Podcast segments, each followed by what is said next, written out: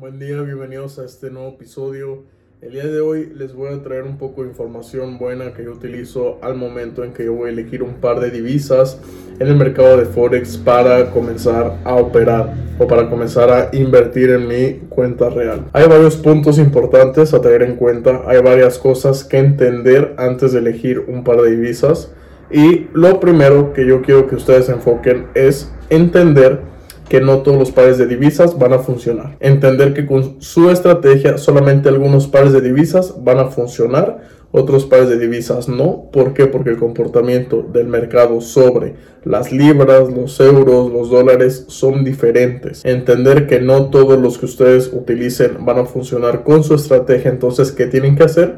Tienen que hacer backtesting, que es otro punto muy importante el backtesting de un año completo en un par de divisas que ustedes están interesados en probar y en agregar a su lista de pares, tiene que ser un par de divisas que le hayan hecho ya un año completo de backtesting. Es decir, si ahorita estamos en el 2021, es recomendable que ustedes al par de divisas que quieran añadir le hayan hecho un backtesting de todo el 2020. ¿Esto para qué? Para que ustedes mientras están operando tengan buenos resultados, sepan más o menos los buenos momentos y malos momentos de ese par de divisas, que es otra cosa. Entender que habrá buenos movimientos, malos movimientos, malas etapas, buenas etapas.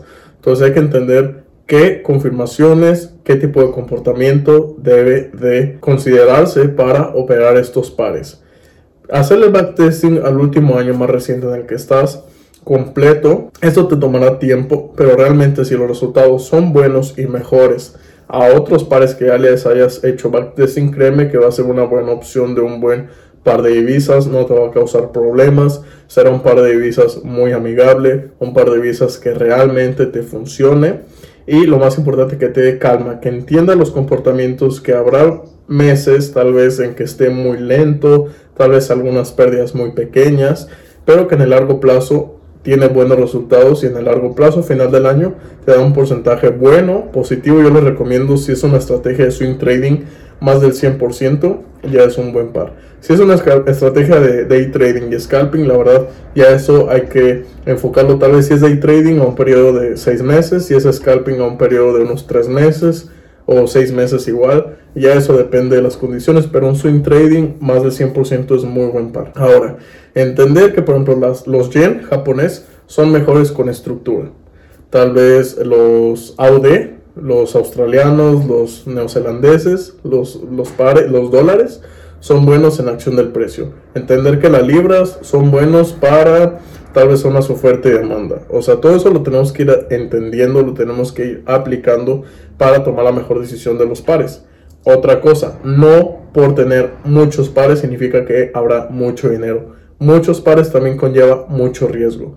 Y si ustedes no tienen en cuenta el riesgo y tal vez el drawdown es cuánto están en pérdida con ese par hasta que llegan las rachas ganadoras, o sea, los malos momentos del par cuánto están y si lo pueden soportar y si es un buen par que en el largo plazo da resultados, agréguenlo, pero sean conscientes de que habrá etapas donde no esté muy bueno y aún así tengan que estar operándolo. Entonces esos puntos son importantes. que les recomiendo? Escoger pocos pares, unos 3, 4 pares, unos 5 máximo. Manejen su riesgo pequeño porque entre más pares tienen, el riesgo tiene que disminuir. Tal vez si ustedes, ustedes tienen dos pares, arriesguen el 3%. Si tienen cinco pares, arriesgan el 2. Si tienen más de 5, arriesgan el 1.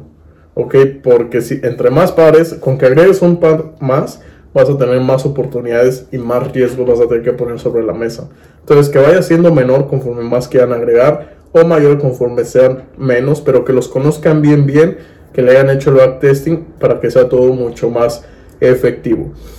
Entonces estos son mis consejos para que ustedes agreguen pares de divisas, hacerles backtesting, entender su comportamiento y seguir al pie de la letra su plan de inversión y no andar cambiando estrategias porque si no el par ya no va a funcionar.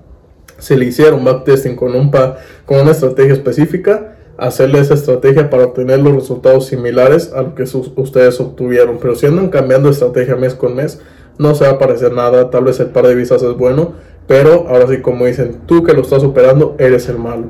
Entonces tengan muy en cuenta esto, sean muy conscientes de esto. Y bueno, eso sería todo por este episodio del día de hoy.